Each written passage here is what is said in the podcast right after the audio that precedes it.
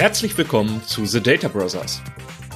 Der Podcast mit Meinungen, Erfahrungen und Geschichten rund um das Thema Business Intelligence mit Andreas Bebersdorf und Markus Wegener. Gut. Okay, Andreas. Was hast du denn für tolle, lustige Sachen vor? Jetzt bin Ja, ich echt gespannt. Ja, ich habe ein ganz tolles Thema vorbereitet und zwar ist es eine Frage im Prinzip. Und diese Frage habe ich aufgeschnappt in einem Posting von dem Dennis. Der Dennis äh, hat auf LinkedIn gepostet und im Prinzip war am Ende seines Posts die Frage nach Bring- oder Hohlschuld. Jetzt noch ein bisschen weiter ausgeführt. Der Dennis macht zurzeit relativ viel mit dem Arthur König zusammen. Die haben eine eigene Rubrik gebildet, Data Driven Mittelstand. Und da haben sie den Manfred, den Mittelstandsmanfred. Mhm. Und mich hat das Ganze mit ins Grübeln gebracht, weil der Text, wenn ich so ein bisschen richtig mitgenommen habe, ist es halt, wir haben vielleicht in unserer Data Bubble dieses Thema mit den Daten für uns erarbeitet, aber haben vergessen, den wirklichen Anwender mitzunehmen und den Nutzen.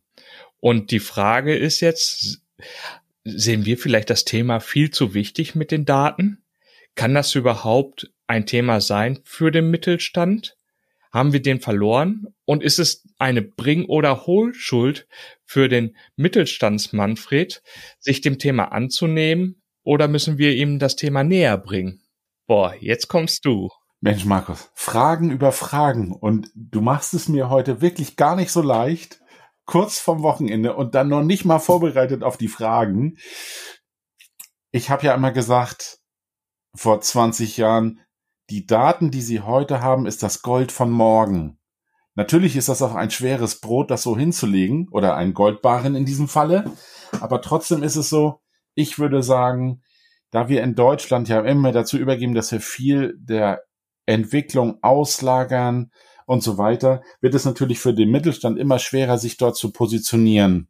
Und ich glaube, dass der Mittelstand mit dem, was er an Kompetenzen hat, noch immer ziemlich viel leisten kann, aber er ist natürlich in diesen Zwängen gefangen, dass er natürlich selber schauen muss, dass er auch mit dem, was er dort schafft und entwickelt, auch entsprechend granular sehen kann, kann ich damit Geld verdienen oder nicht. Und gelegentlich muss er das halt auch mal in irgendeiner Weise kontrollen. Und das, Markus, beileibe geht doch nicht ohne Daten, oder?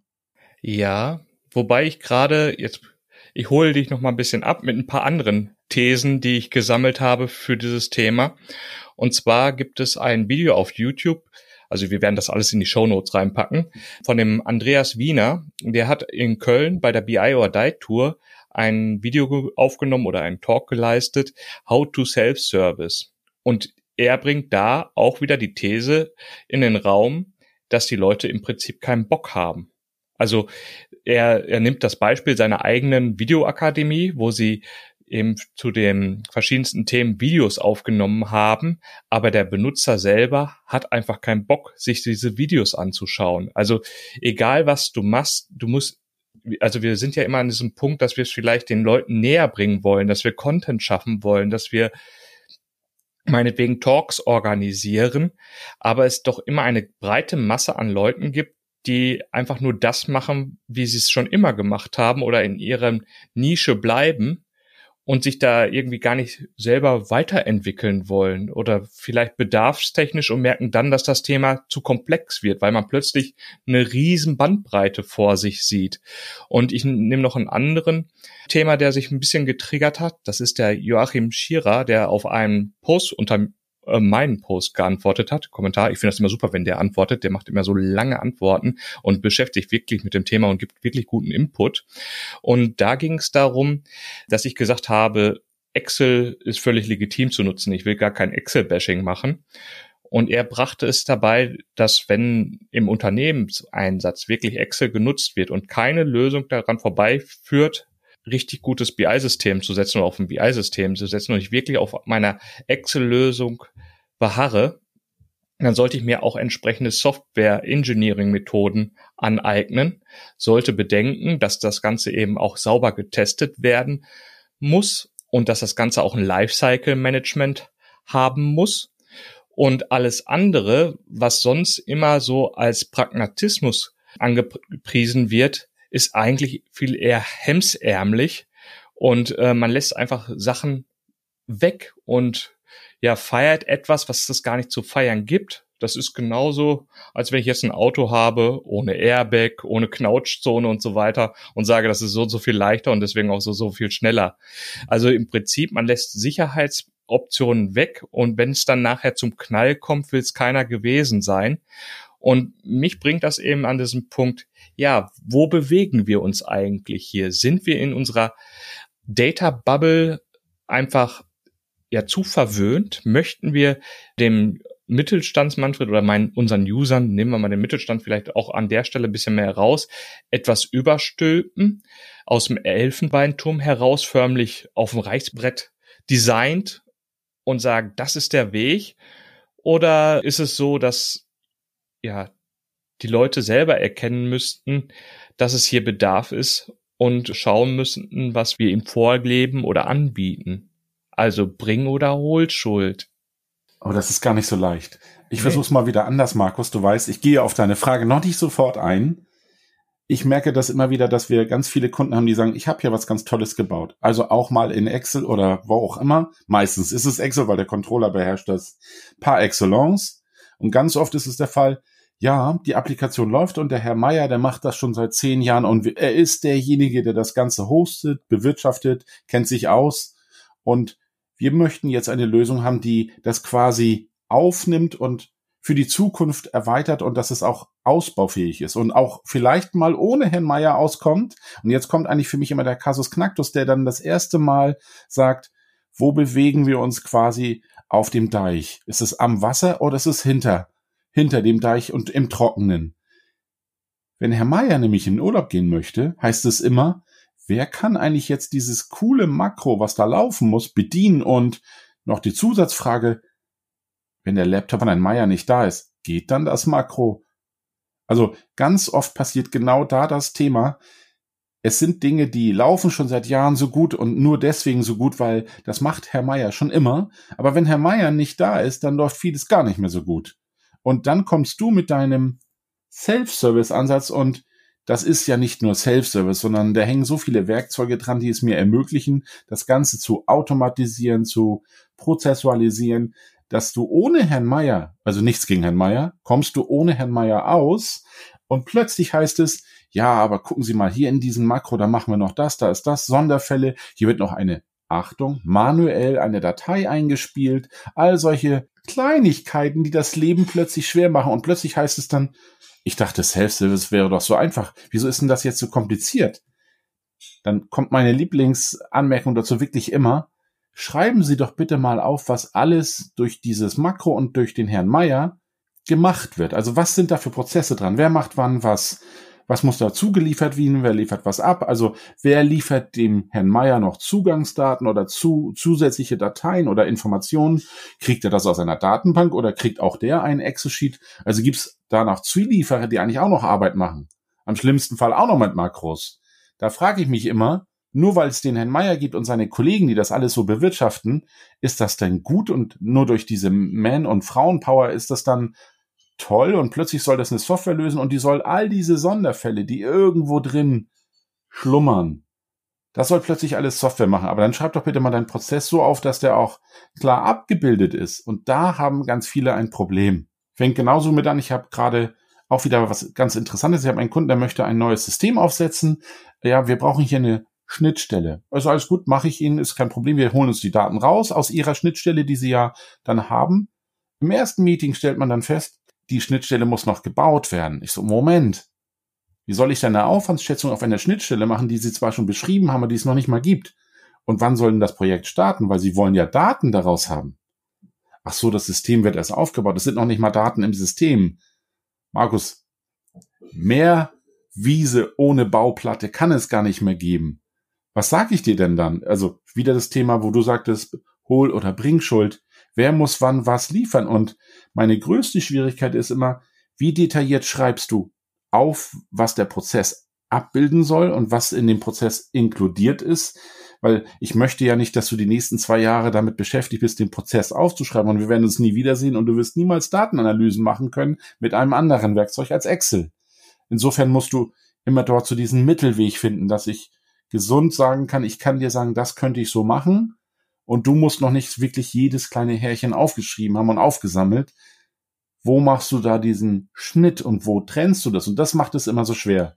Nur ich muss es dir ja entlocken, dass da so viele Fallstricke, Besonderheiten, Ex Ausnahmen oder was es da noch alles gibt, all das muss ich dir entlocken. Und das macht es gerade in meiner Tätigkeit. Früher war es sehr schwer, als Presales das aus dir rauszukitzeln, weil das alles geht, dass ich da Berichte bauen kann und du kannst das automatisieren oder auf deinem mobilen Device anschauen. Geht ja alles. Aber erste Frage ist doch, Kennen Sie Ihren Prozess und wie weit muss ich ihn kennenlernen? Ja, für mich, für mich tatsächlich auch wieder schwerer zu fassen, wenn du jetzt sagst, du hast dann Herr Meier mit seiner Excel-Applikation und du sagst, ich möchte das ganz gerne in eine BI-Lösung mit übernehmen. Nehmen wir auch in diesem Fall mal einfach Power BI. Auch wenn es ein Software as a Service Produkt ist, wirst du wahrscheinlich auch mit deiner Einstellung ja ein ganz anderes Vorgehen anstreben. Du wirst das Vorgehen anstreben, es wirklich als zentrale Applikation zu machen mit einem Service. Dieser Service will ja auch gemanagt werden und so weiter. Das heißt, wenn wir uns das Gesamtbild angucken, es wird plötzlich viel, viel größer als das, was man vielleicht vorher in irgendeiner Form mit dem Herrn Meier gesehen hat und wo der auf der anderen Seite vielleicht auch gar kein Verständnis für hat, was er da jetzt noch alles rein investieren soll, um eine Excel-Mappe meinetwegen abzulösen im ersten Schritt, wo da so das erste Bremsen ist und sollten wir es nicht doch besser in Excel machen oder gibt es da noch eine andere Lösung?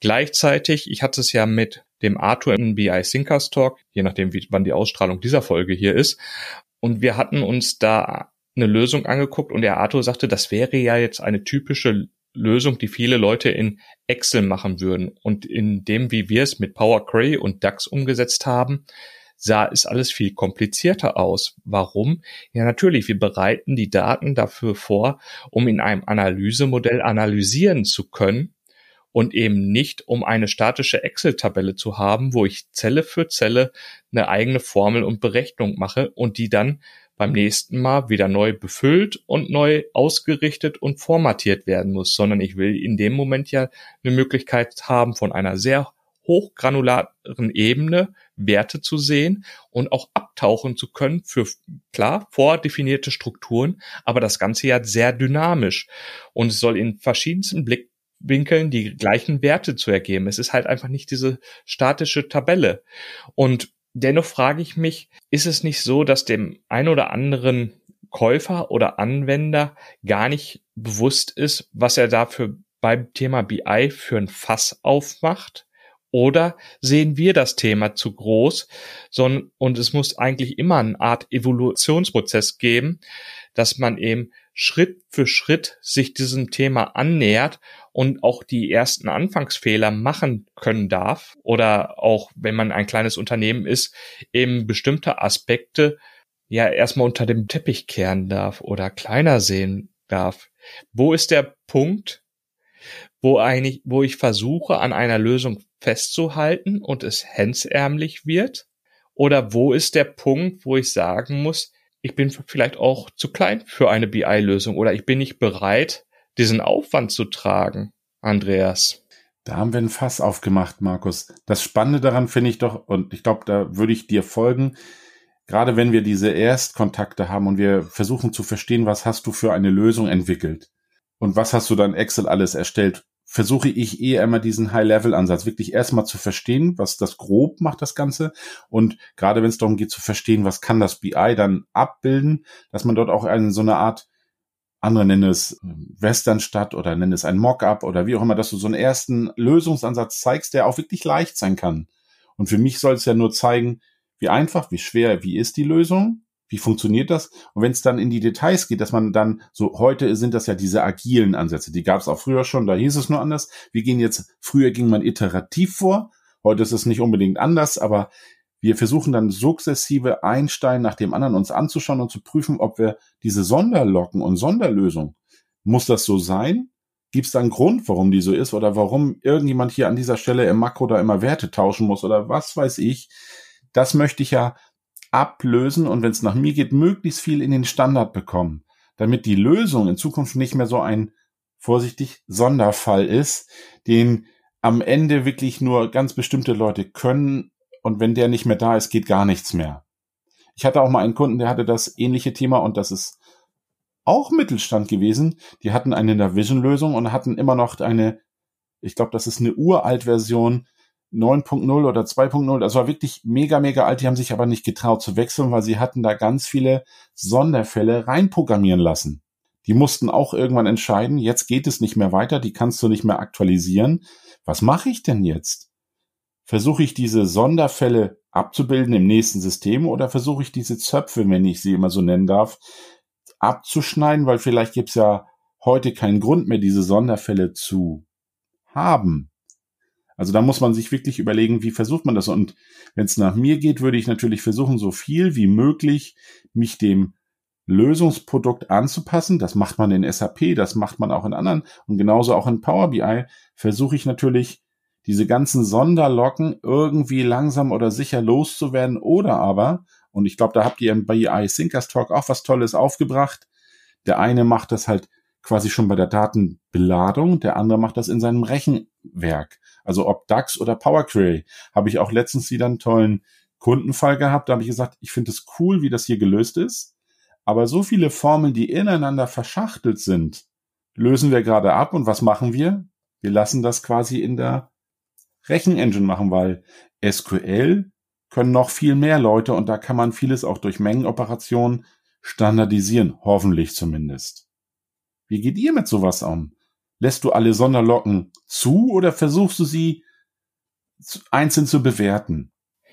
Mm, ich möchte da, glaube ich, an zwei Punkten aufgreifen. Das eine Punkt ist, wenn du sagst Sonderlocken, was mich da zum Beispiel noch viel mehr schockiert als das, was beim Kunden kommt, war, dass ich Ausschreibungsdokumente gesehen haben und dann in den Ausschreibungsdokumenten eben Funktionen von dem Werkzeug abgefragt wurden. Und ich sag mal, das Einfachste, was noch da noch mit drin war, ob man denn auch extern auf die Metadaten des Datenmodells zugreifen könnte und auch äh, entsprechend verändern könnte von außen. Wo ich dann an dem Punkt bin, wo ich frage, wer bist du eigentlich? Entschuldigung, aber äh, wie groß ist dein Unternehmen oder so, dass du dir über solche Themen schon Gedanken machst und im Prinzip nochmal neben den Daten schon die Metadaten mit auswerten willst. Und wenn ich das Budget sehe, sehe ich gar nicht mal, dass du da sowas Großes hast, sondern dass eben tatsächlich wieder irgendwo eine Firma mit beauftragt wurde, die ein Template hatte und das erstmal groß rausgeschickt wurde, ohne das wirklich auf die Bedarfe des Anwenders anzupassen, beziehungsweise auch Themen oder Sonderlocken wegzulassen, die vielleicht für den Kunden gar nicht relevant sind oder überhaupt noch nicht relevant sind. Auch da bin ich der Meinung, dass sich mittlerweile so viel verändert, dass man alles, was über einen Horizont von drei, vier, fünf Jahren geht, ähm, gar nicht mal in Frage stellen sollte, weil es einfach neue Technologie gibt und so weiter. Und dass, wenn man bis dahin den Markt überlebt hat, äh, vielleicht auch zwischendrin mal das Produkt redesigned hat oder äh, entsprechend weitergewechselt. Also das an der Stelle.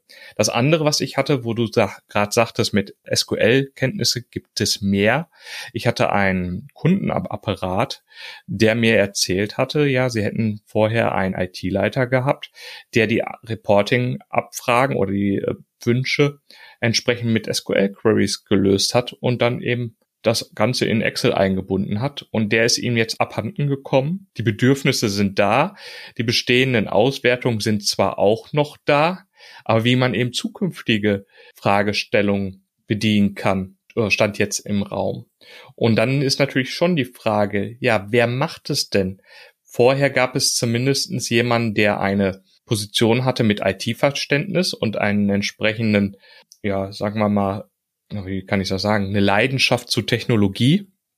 Und jetzt sind es anscheinend mehr Fachanwender, die zwar auch noch die Bedürfnisse haben, aber sind denn jetzt diese Self-Service-Tools gut genug für sie, um ja selber in der Lage zu sein, sowas aufzubauen? Weil neben dem Erstellen einer Abfrage, meinetwegen mit der grafischen Oberfläche vom Power Query, muss ja immer noch das Verständnis dafür da sein, äh, wie die Datenquelle überhaupt aufgebaut ist. Wo muss ich hingreifen, um bestimmte Werte zu erhalten? Und ja, da gucke ich teilweise eben in unsere Data Bubble rein und sehe auch ganz viele Jobprofile, die wir beschrieben haben, meinetwegen Data Steward. Und du kannst dich jetzt fragen, hat mein mittelständisches Unternehmen denn irgendjemanden, den ich vielleicht als Stammdatenmanager beschäftige oder so, der vielleicht jetzt der Rolle Data Steward am nächsten kommt oder wie läuft mein Prozess für die Stammdaten ab und wer entscheidet eigentlich, wie meine Daten strukturiert sind. Also auch da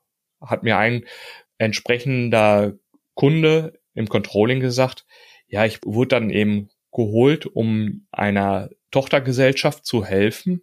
Und dann wusste ich auch, warum man nicht an die Zahlen kommt. Ja, die Stammdaten waren nicht gepflegt oder es gab kein Konzept bei der Tochterfirma, um die Stammdaten zu pflegen. Und dementsprechend kann man dann auch nicht auf diesen Zahlen auswerten. Und ich meine, da kommen so viele Verantwortungsbereiche hinzu, dass man auch ein paar Rollen mitnehmen muss eigentlich, um so ein Datenthema anzugehen. Aber wer erklärt jetzt meinetwegen Mittelstands Manfred, dass wenn er BI seriös betreiben will und auch nicht abhängig von der Partner sein will, dass er mindestens zwei bis drei Stellen schaffen sollte. Andreas. Du hast ja eine ganz schwere Frage angefangen und du wirst nicht leichter, muss ich heute feststellen. Aber ich will es mal so beantworten. Wenn du dich um die Stammdaten nicht kümmerst, wird dein BI das niemals sauber lösen können. Und meine größte Sorge war bis jetzt immer, und da habe ich schon viele kennengelernt, die versucht haben, im BI Fehler zu korrigieren, die sie eigentlich hätten in ihren Stammdaten korrigieren müssen. Ich nehme immer wieder das tolle Beispiel von meinem Elektronikversender, der erst, wenn du ihn als Kunde angerufen hast, festgestellt hat, wo seine Charge denn hingeliefert wurde. Ich hätte erwartet, dass sobald es das Lager verlässt, weiß derjenige, du hast sie bekommen und nicht erst, wenn du anrufst. Also ist dieses Aufschreiben oder Neudeutsch Tracken der Information, das muss zu dem Zeitpunkt erfolgen, wo es passiert und nicht erst irgendwann viel, viel später anhand irgendwelcher Logiken. Und wir wissen auch, Logiken, da kann ja jeder drüber, also muss es Systeme geben, die es unterstützt. Und das hat doch auch der Mittelstand. Und ich möchte nicht, dass Manfred anfängt in seinem Power BI oder welches Werkzeug er auch immer nimmt, die Daten dort korrigiert, was eigentlich schon viel, viel früher hätte passieren müssen. Ich weiß natürlich, dass es genauso schwer ist, diese ganzen Stellen zu schaffen, aber wenn du Stammdaten anlegst, auch in deinem System, ist doch jeder, der in der Verantwortung ist, muss sicherstellen, dass das, was er dort gepflegt hat, auch sauber ist. Ich kann aber nur sagen, hatte ich auch genügend Kundenfälle, die ihre Stammdaten für irgendwelche Produkte im System gepflegt haben, aber du kannst da ja auch das Produkt vom letzten Jahr nehmen, kopierst es und vergisst drei Attribute zu pflegen. Auch das wird dadurch nicht besser. Und das hat immer dazu geführt, dass das BI sagt, hier stimmt was nicht. Mir ist es ja lieber, wenn mein BI sagt, hier stimmt was nicht und bitte korrigier es vorne. Morgen kriegst du es dann aktualisiert oder vielleicht heute Nachmittag, wenn ich es nochmal aktualisiere. Aber ich möchte es nicht in unserem BI korrigieren, weil dann ist es ja hinten immer noch falsch. Das heißt, für die nächste Geschichte, wo du das nutzt, sind die Fehler immer noch im System. Und es gibt auch so viele Werkzeuge, die dich dabei unterstützen, das zu automatisieren, zu prozessualisieren. Es macht das trotzdem nicht leichter, weil die Verantwortung muss in irgendeiner Person schon instanziert sein. Die brauchst du. Ohne die Person wird es nicht funktionieren. Und idealerweise wäre es dort verheiratet, wo das auch passiert. Und in diesem Fall muss man es wirklich woanders ansiedeln, nicht im BI. Das BI ist ja wirklich nur Nutznießer und Empfänger dieser tollen Daten, die du dort hast. Und da erwarte ich eigentlich, dass allen klar ist, dass ohne saubere Stammdaten wird es nie was. Und ich habe bis jetzt in jedem Projekt das immer gehabt. Das Wunschdenken war, dass die Daten korrekt sind. Aber ich garantiere dir, irgendwo ist immer eine kleine Suppe oder eine, das Haar in der Suppe, was immer wieder dazu führt, dass genau das nicht funktioniert. Aber ich möchte das in BI nicht korrigieren, weil spätestens dann bleibt der Code dort drin und das werden wir ja nie wieder los, dieses Problem. Also besser ist weiter vorne, aber ich weiß, dass natürlich Stellenschaffung für solche Sachen, manchmal fragt sich jeder, das muss doch so sein, dass das jeder versteht, dass er die Stammdaten, wenn er sie anlegt, richtig anlegt.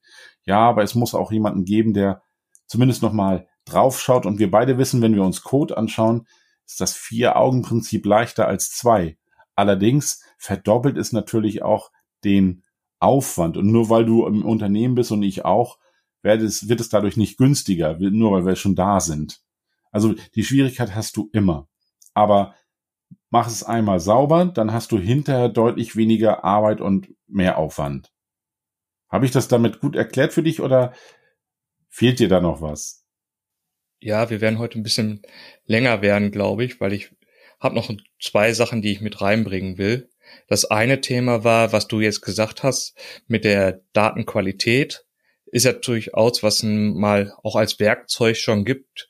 Im SQL-Server gab es diese Data Quality Services, die sind irgendwie in dieser Self-Service-Ära zumindestens bei Microsoft jetzt mir nicht so transparent, dass die schon als Cloud-Service verfügbar sind. sind. Gibt vielleicht andere, wo eben so Berechnungslogiken oder zumindestens auch äh, proaktiv gemeldet werden kann, wenn irgendwelche Datenqualitätsregeln nicht mehr eingehalten werden, so dass man daran steuern kann.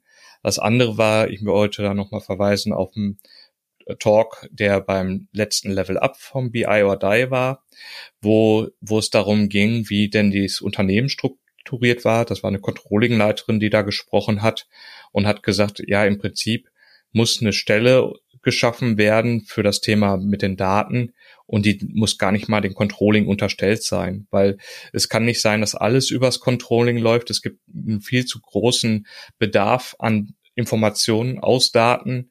Die kann einfach nicht nur die Controlling-Abteilung schaffen, sondern es muss wirklich irgendwie eine Datenabteilung geben, die sich über die Architektur, die Datenarchitektur Gedanken macht, die entsprechend die verschiedensten Anforderungen bedient und das auch komplett unternehmensweit betrachtet. Und die Controlling-Abteilung ist dann einer der Kunden dieser großen globalen Datenabteilung. In Summe bringt mir für mich das ganze Thema nur auf, man muss das Thema wirklich von Anfang an wahrscheinlich größer denken. Und wenn man sich auf diese Datenreise geben muss, dann, dann wird das auch sicherlich Ressourcen und Geld verschlingen und es eben nicht das ist das, was mich vielleicht ab und zu mal ein bisschen schockiert, wenn User denken, mit 8,40 Euro pro Monat, ein, zwei Power BI Lizenzen, ist das ganze Datenthema abgehandelt. Und ich habe im Prinzip eine Applikation, die ähnlich wie Excel ist. Und wir können dann ja irgendwelche Auswertungen bisschen besser machen als in Excel oder so, sondern dass es eben auch ein ganz anderer Ansatz ist. Und diese Komplexität einfach rechnungsgetragen werden muss. Diese Komplexität gibt Vorteile, aber es ist einfach so, ja, es muss einem bewusst sein. Und ich glaube, der Dennis, um auch wieder dahin zu kommen, der sagte dann eben schon, dass Manfred wissen will, worein er investiert, weil er eben nichts zum Selbstzweck macht. Und das ist eben auch so ein Punkt, den ich immer wieder mitbekommen habe. Der Mittelstand weiß, wie hart er sich seine Euros verdient hat. Und da gibt's eben nicht so große Budgets, wo man mal Pilotprojekte macht, sondern man muss es wirklich schon mit einem entsprechenden Zweck verbinden können und auch irgendwo will man schon absehen können, was für ein Return on Invest das Ganze gibt. Und da ist dann wieder die Frage mit der Bring- oder Hohlschuld. Ich glaube, wir kriegen sie heute nicht beantwortet. Soll es auch gar nicht sein in dieser Folge, sondern das Ganze sollte hier einfach mal ja, Gedankenstützen geben, Inspiration, um sich einfach mit diesem Thema zu beschäftigen und unsere Meinung mit reinzunehmen. Wollen wir es denn nochmal in drei Dinge für den Nachhauseweg zusammenfassen? Bevor wir das machen, hätte ich noch einen dazu. Vielleicht, um das für den Mittelstand noch ein bisschen leichter zu machen. Ich, ich möchte meinen Lieblingscontroller zitieren, der mal gesagt hat, ich finde es ganz toll, was wir jetzt neuerdings mit dem BI-System machen. Und der hat zu mir gesagt, die Investitionen, die wir hier getätigt haben, er ist wirklich der Controller und sagte, wir haben zwar dafür Geld ausgegeben, das Geld hat sich aber wirklich schon reinvestiert. Früher hat er wirklich drei Wochen für den Monatsabschluss gebraucht und er war froh, dass der Monatsabschluss nach drei Wochen erledigt war, bevor der nächste Monatsabschluss schon wieder kam. Und mit dem BI-System hat er es geschafft, diese Abstimmungsrunden mit dem Vorstand, mit der Abteilung, mit den Kollegen, mit allen Abteilungen, die zuliefern, er hat das innerhalb einer Woche geschafft, also sprich eine Woche, aber hat innerhalb dieser Woche drei bis vier Iterationsschleifen mit Korrekturen, mit Anpassungen, mit Fehlerkorrekturen im System alles konnte er erledigen und hat gesagt, ich habe es plötzlich geschafft, dass ich nur noch eine Woche benötige, um die Daten für alle bereitzustellen, fehlerfrei. Und ich habe die restlichen zwei bis drei Wochen Zeit, jetzt wirklich daraus Ergebnisse zu erwirtschaften. Was stelle ich fest? Welches Produkt ist besser gelaufen? Wo habe ich in Produktionslinien ein Problem? Also das BI hat dabei unterstützt. Allerdings hat er natürlich sukzessive seine Fehler in dem System korrigieren können. Oder auch, es passieren ja immer wieder Fehler, die auch weiß ja selbst Freitextfelder erlauben mir ja auch ganz schön viel Freitext und dadurch hat man es aber geschafft, es zu optimieren und dann ist das Invest ein richtig gutes Invest. Wenn der Controller sagen kann, ich habe es geschafft, schneller zu sein, mehr Informationen und auch wirklich Genauigkeit hineinzubekommen, die wirklich das Unternehmen unterstützt. Das würde ich mal so sagen. Und das war, Markus, mein erster guter Weg nach Hause. Es muss sich für jemanden lohnen. Und wenn man ihm darstellen kann, dass sich eine Investition in ein Analysesystem, BI-System lohnt, dann ist es ein richtig guter Ansatz. Und ich würde das mit meinem Controller immer als Beispiel nennen. Also Punkt eins für den Nachhauseweg. Gut. Ja, ich hatte tatsächlich ein Erlebnis, da hat mir ein Kunde erzählt, und jetzt verstehe ich endlich, wovon sie die ganze Zeit reden. Und das ist auch der Punkt gewesen, dass wir eben immer wieder über Analysen gesprochen haben, immer wieder versucht haben, für ihn abzugrenzen, was eigentlich in seinem System vorher da ist, was er da schon an Auswertungen sieht und wo ihn der Mehrwert innerhalb des BI drin liegt. Aber es ist einfach ein Lernprozess gewesen und von daher, man musste diesen Schritt machen. Zum Glück hatte er auch den Invest gemacht. Es hat sich am Ende für ihn auch ausgezahlt. In dem Rahmen würde ich sogar sagen, es war eine Bringschuld. Also im Prinzip war es tatsächlich bei uns der Vertrieb, der dem Kunden darauf aufmerksam gemacht hat. Wir haben ihn beraten, wir haben es ihn mehr und mehr dran geführt. Natürlich ist auf der anderen Seite auch die Hohlschuld oder besser gesagt diese Akzeptanz, die der Benutzer bringen muss, weil ja, man kann nicht jemand überzeugen, der nicht an, an dem Thema dran glaubt. Und das ist so mein Punkt zwei. Und ich würde es vielleicht, ich habe mir mal irgendwo gemerkt, es gab so ein Thema, dass es immer Believer und Unbeliever gibt oder Non-Believer. Also, dass es eben immer Leute gibt, die an so eine Thematik glauben, die werden mitziehen und es gibt Leute, die glauben da nicht dran, die sagen, mein Bauchgefühl war schon immer gut und ich weiß genau, wo, wohin der Trend geht und ich kann auf so ein BI-System verzichten. Die wird man auch nicht überzeugen können. Ah, dann hast du ja jetzt den dritten Punkt. Da haben wir ja schon zwei schwere Brocken heute hingelegt mit dem Nachhauseweg. Ich würde es mit den Worten, um das von dir aufzugreifen, nehmen, Stell dir vor, du hast jemanden, der freut sich auf das neue System, hat wirklich Lust dazu, kann Kollegen überzeugen und er ist fachlicher sehr stark. Also würde ich mir diesen Menschen nehmen, um denjenigen, der noch zögert, zaudert und noch nicht überzeugt ist, überzeugen zu können. Also wenn ich es schaffe, den Menschen, der für die Sache brennt, mit auf meine Reise zu nehmen, dass er das BI-System in seinem Unternehmen voranbringt, steuert, weiterentwickelt, kann er vielleicht mit dem, was dann daraus entsteht, den Zögerlichen, den noch nicht Überzeugten mit auf die Reise nehmen, weil ich werde es nicht schaffen, denn fachlich stecke ich ja selten so tief in der Materie des Kunden drin. Wir sind ja eher die Daten, nicht Beschaffer, aber Bereitsteller, Reporter, nenn es wie du möchtest, aber wir sind diejenigen, die dich dabei unterstützen, deine Datenreise zu betreiben. Aber ich nehme mir meistens die, die schon wirklich eigentlich auf dem richtigen Weg sind und überzeugt sind und mitmachen wollen, wenn die anderen, wie sagte mal mein Vater, es ist schwer, jemanden zu überzeugen, der nicht überzeugt werden will. Also nimm dir die Menschen, die schon auf der Reise mit dabei sind. Und so ist es ja auch im Sport. Nimm den mit auf die Reise, der vorne Lust hat, mitzukämpfen. Die anderen, die ziehen wir schon irgendwie mit und vielleicht schaffen wir es dann, sie mit auf die Reise zu nehmen und irgendwann kommen sie dann auch zurück und freuen sich und sagen, doch, jetzt habe ich verstanden, was mir dieses System bringt. Ja, cool. Ich muss gerade an ein YouTube-Video denken von dem einsamen Tänzer und nachher ist die ganze Mannschaft da. Ich werde es auch in die Show Notes packen. Und bis dahin, Andreas, ciao. Ciao, Markus. Das waren The Data Brothers. Wir hoffen, dir hat diese Folge gefallen. Hinterlass doch eine positive Bewertung, egal wo du uns hörst. Abonniere den Kanal, um keine weitere Folge zu verpassen. Bis dahin, alles Gute von Markus und Andreas.